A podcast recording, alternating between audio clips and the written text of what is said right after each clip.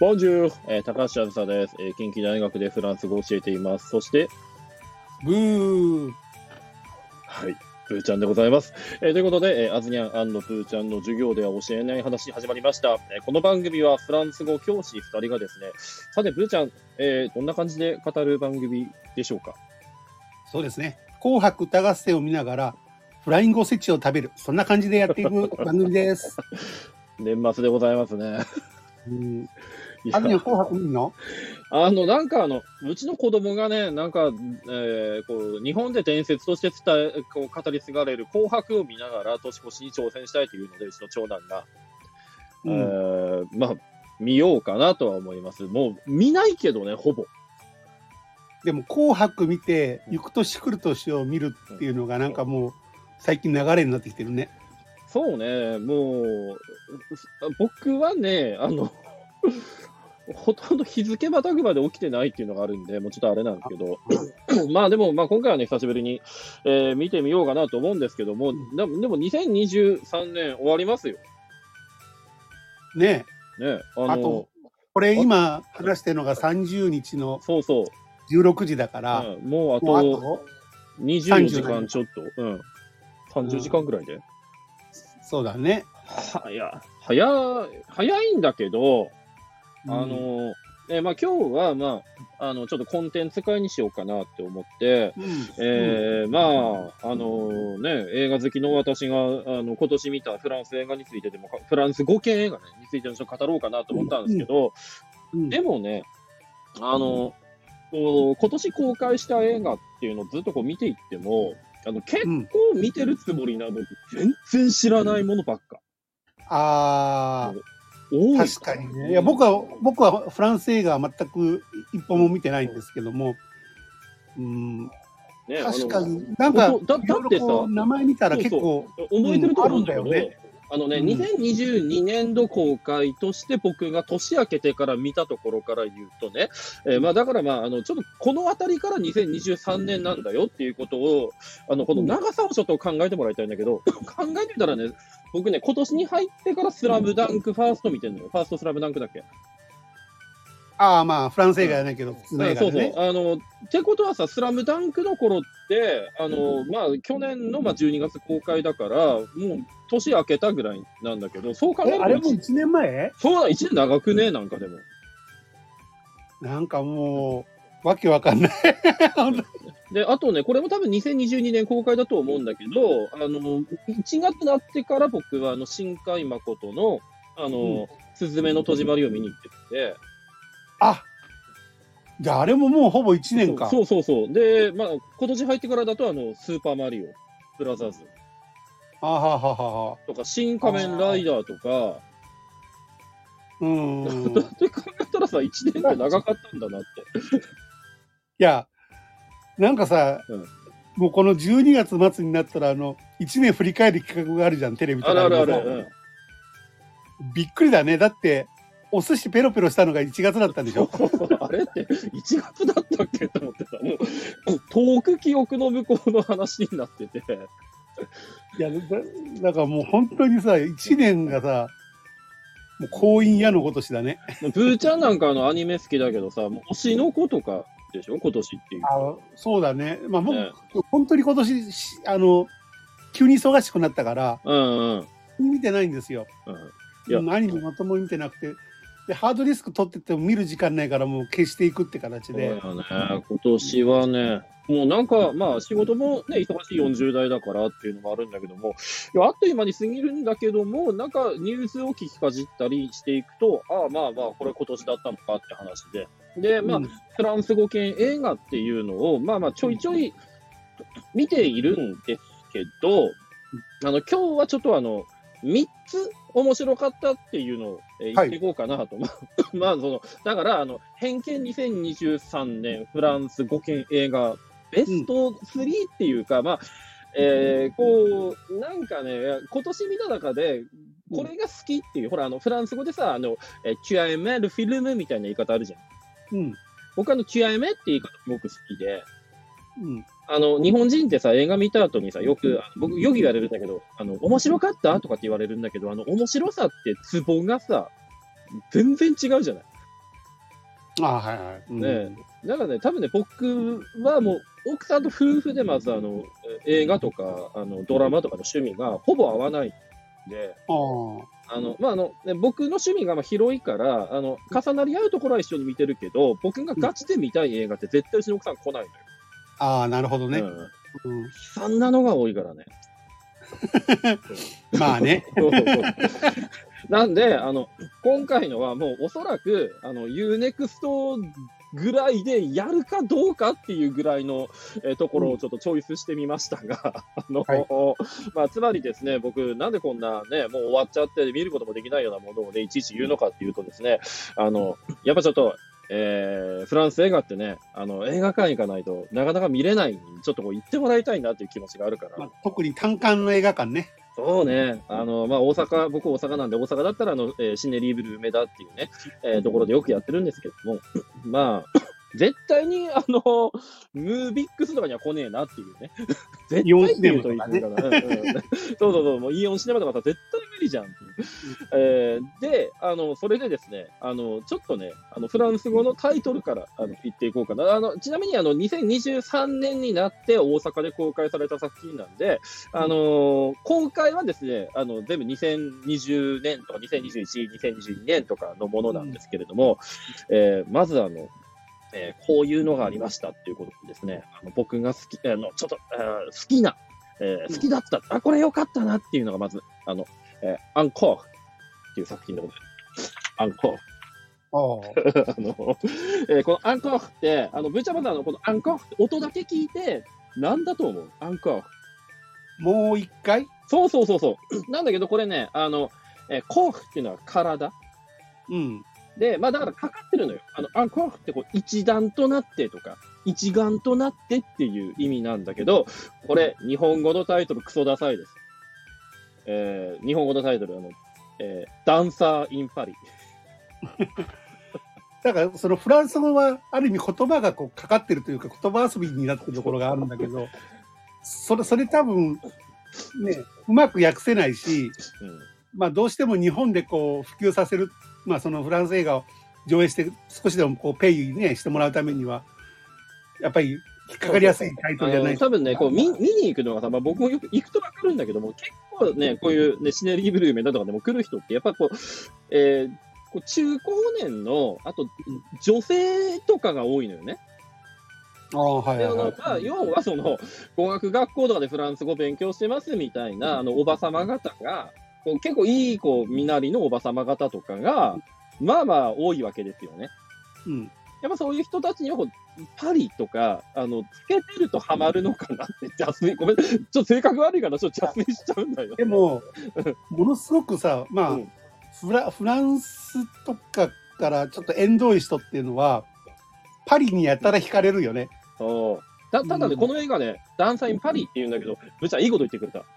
パリだけじゃないのよ、この映画って。これね、あの、実はあの、作られたのは2022年で、あの、映画監督は、あの、セドリック・クラピッシュっていう、あの、うん、えー、まあ、えー、スパニッシュアパートメントっていうね、あの、えー、僕らは結構あの知ってる作品かなと思うんだけど、こう留学のための、前もね、このラジオで言ったことがあるんですけれども、うん、えー、それを作った人なんだけど、この人って、まあ、あの、ロシアンドールズっていう続編作ってるぐらいで、この踊りっていうところにすごく関心がある人で、僕ね、すごい好きな監督なんですけど、これね、あの、ブルターニュが半分ぐらいなんですよ、場面の。おお。うん。まあ、あの、要は、あの、これね、なんだろう、日本でさ、あの、シャルウィダンスって映画あったじゃない。ああ、うん、ありましたね。そう、うん、あれにさ、確かのバレリーナの人が役所広司さんの相手役で、草刈正代さんだったっけな、うん、あの、出てるんですけれども、そんな感じで、これ、パリオペラ座の、えー、まあ、実際のバレリーナの方が、あの、マリオン・バルボーっていう人が出てるんですね。主演なんですね。あ、そうなんだ。この人が、まあそのえー、バレエを踊ってる時に、そのパリオペラ座のあの花形で踊ってる時に、えー、こう恋人のこう浮気現場を、まあ、その恋人もふざけんなと思うんだけど、あの 団員とこう浮気してるところをこう見ちゃって、それで足くじいちゃうのよ。うんで、あの、バレエってこう、上に飛んでいく話なんだけども、あの、まあ、ちょっとこう、踊れなくなっていって、で、どうしようかなっていう時に、こう、あの、友達がバイト先でさ、まあ、バイトでいいバイトあるよっつって、こうブルターニュに誘ってくれるんだけど、そこのブルターニュの宿に、あの、コンテンポラリーダンス、あの、ちょっと前衛的なね、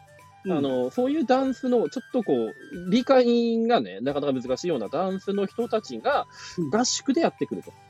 う。ん、で、それで、こう、なんか、あの、バレリーナでありながらも、そのコンテンポラリーダンスっていう、こう、今度はこっちはね、なんか、あの、地面に足を張っていくような、上に飛んでいくんじゃない、地面に足張っていくようなイメージ。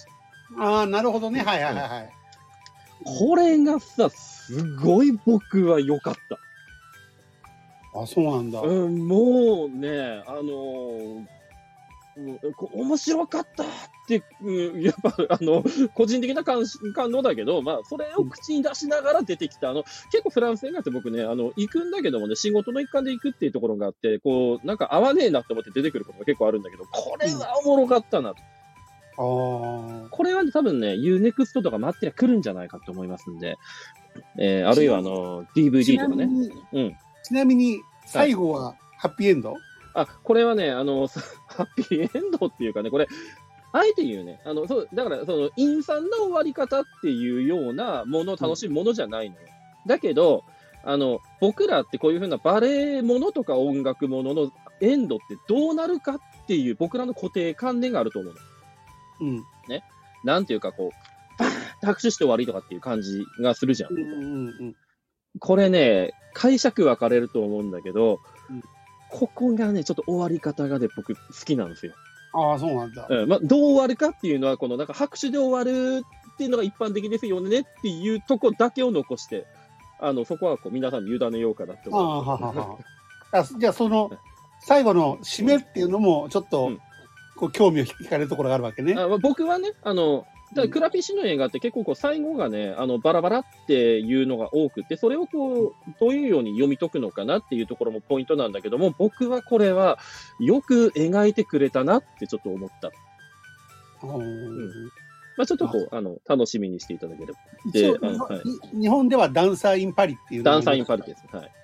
ですね。はい。じゃあ次、二つ目ですね。あの、サクサク、サクサクでもないけど、サクサクいきますと、二つ目、えっ、ー、と、これはですね、ベルギーの作品なんですけど、クロース。あ、もう一回タイトルクロ、クロースっていう。クロース、ね、あの、これは、あの、えー、多分現代もクロースなんですよ。あの、英語？しえ英語。なんだけど、まあ、フランス語の作品なんだけど、うん、あのね、これはね、この作品はね、もうぜひ見てもらいたいっていうかね、あの、ベルギーでフランス語なんだけども、うん、あの、えー、まあ、この、思春期のね、もう、碇シンジ君ぐらいの、あの、子が出てくる。あ、エヴァンゲリオン、ね、まあ、もちろんあの、まあ、エヴァンゲリオンも、ももちろん現代劇なんだけどね。で、うん、えー、こう、仲のいい友達が二人いるのよ。うん。男子同士で。で、うん、あの、ずっとこう、まあ、うちの子供いるんだけど、子供ってこう結構ベタベタしながら遊んでたりするじゃない。うん。で、そのまんま、こう、ちょっと中学校にこう入っていく。うん。で、そうすると、こう、ずっと一緒なんだけども、ずっと一緒であるっていうことを、こう、周りにこうからかわれたりするんだよね。うん。うん。その男子同士が。うん。で、この頃ってちょうどほら、部活始めて、こう、筋肉に憧れたりとかさ、ちょっと男っぽいのに憧れたりっていう時間帯じゃないですか、この頃って。こういう頃って。いやね、そういうね。ねで、まあ、片やその人のことが気になるっていう時間帯じゃないですか。うん、ね。で、そこで、この二人の友達がすれ違っていくんですよ。うん、すれ違う。うん。このすれ違った後に、うん、もうちょっと大きな事件が起きてしまうんですね。で、もうこれはもう言えない、ここからは。え、すれ違うっていうのは、だんだん離れていくという。離れていくんだけど、友達だから離れたくないじゃん。うん。そんな微妙な関係性の中で、ちょっと、ちょっとっていうか、すっごく大きな事件が起きてしまう。はあ。もう、これはね、もう、ここまでにさせてほしい。こ、これは。これに関しては。もう、ちょっとこの先は、あの、あ、もう、いや、それ、それが、それが、犯罪系とかっていうのも言えない？言えない。あの、だ、だ、犯罪ではない。あの、犯罪だね。まあ、うんと、ただね、あの、すごく大きな事件なので、あの、うん、もう、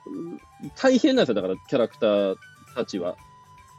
あははうん、で、まあもちろん、あの、思春期だから、それ加速も取り巻いてるわけなんだよね。うん、もう、これが、もうね、刺さりまくってね、なんか。これは、あの、これ、ね、まだ、まだ若い監督なんだよ、あの、作った人が。いや、でも、はい、うん。なんかベルギー映画ってさ、うん、そういうの多くない？なんか、ダルベン兄弟かなんかもそうまあまあまあまあ、一概には言えない、まあ、言えないけども、あの、まあまあ、そう、あの、そうかもしれないね。まあ、この、まあ、ルーカス・ドンっていう監督が、まあ、1991年生まれっていうことで、あの、何なんだろうね。あの、国違うけど、グザビエ・ドランなんかと同じぐらいの世代なんですね。あの、えー、まあ、まだこれからっていう監督だと思うんですけれどもね。うんこれはですね、あの、一個言うとね、あの、今年怪物って映画が、あの、日本映画、是枝監督の、ちょっとこう、話題になったじゃないですか。うん、あの、あの、あの映画のような問題設定なんですよ。あの、あのただ、描き方は全然違う。あの、怪物がすごくそのエンタメに寄ってるとすると、まあ、これは本当にあの、えー、この美しいカットの中で淡々と描かれていくっていう感じがね、もう、美しさがね、締め付けられるなと。ああ、なるほどね。これ2022年の作品ですが、じゃあ、あの、これ別にベスト3っていうランキングじゃないんです。まあ、おすすめ3作って形おすすめ3作。ただ、次のはね、もう1位です。すみません。今年の中で。あの、今年だから、あの、日本映画とか、そう、そうそう。日本映画とかアメリカ映画とかいろいろ見た中での1位かどうかちょっと微妙だけども、フランス映画編、これ、うん、あの今年見た中では、もう、もうナンバーワン。だダントツ。あの、いきますね。えっ、ー、と、現代、シモンヌ、えー、ルボイヤジュシエクル。シモーヌ。えー、まあ、ただ、あの、えー、日本語タイトルは、シモーヌ、フランスに最も愛された政治家。えー、これはですね、あの、えー、2020年の作品なんですけれども、フランスでめっちゃこう、あの、人が見た作品らしいんですけれども、まあ、シモーヌ・ベイユっていう政治家が、うん、まあ、ユダヤ出身の政治家がいるわけですね。で、まあ、生意気なことあるけど、まあ、あの、本当に専門にやってないと何の人なのかなってよくわかんない人だと思うんだけども、やっぱりこれがね、副題がフランス語で、ルボアイア・ジュシエクルだから、の世紀、一世紀の旅。世紀の旅。ほうほうほうまあ、なんそのシモンヌ・ベイユっていう人が、まあ、その20世紀をこう丸まんま生きていくんだけども、まあ、ユダヤの人なので、こう、アウシュビッツにこう、収容された経験があるんですね、この人ね。あ、そうなんだ。うん、で、その後出てきて、あの、フランスの話っていうとね、なんかあの、前あの、アニ・エルノって人がノーベル文学賞を取ったんだけども、あの人なんかも、あの、ちょっと指摘してる話で、あの、よく話題になるのがさ、あの、中絶法っていうのが、フランスってあって、あの、ま中絶しちゃいけないと。うん。ただ、あの、中絶が罪になってしまうと、あの、言ってみれば、その女性のキャリアっていうのが、あの、うん、まあ、少しこう閉ざされるってことがあるわけですよ。うん。これは、まあ、あの、中絶賛成反対とか、まあ、あの、関係なく、まあ、事実としてそうなんだってこう思ってもらいたいんですけれども、で、この、シモヌ・ヴェイユっていう人は、まあ、その中絶法をね、その人工中絶法をこう成立に導いた人。うん、あえー、そうそう。まあ、でも、そうやってるところで、やっぱり保守とかがさ、お前は子供を殺すのかみたいな感じの、ね、うん、あの、バッシングとか当然あるわけですよ。まあ、そこにこう果敢にね、こう戦いながらですね、あのー、なんか、えー、女性たちのためにとか、もうもっと言うとね、弱い人たちのためにっていうところを徹底してやっていくんだけど、この人やっぱりその、アウシュビッツの生き残りっていうところが、あのー、非常にあの大きく、えー、関係してるんだよね。で、その、これさ、あの、ちょっとこう一般的な話なんだけど、あの、アウシュビッツの話を、じゃあ、あの、えー、アウシュビッツの経験がある人が、その話をこうちょっと書きますと、あの、映画で撮りますって言った場合、そのアウシュビッツの場面ってどこに持ってくるか。ああ、はいはいはい。ブーちゃんがさ、この幼少期の頃にアウシュビッツの体験、ね、えー、うん、えー、した人の作品をこう取り扱うとしたら、うん、どこに持ってきます？まあでも、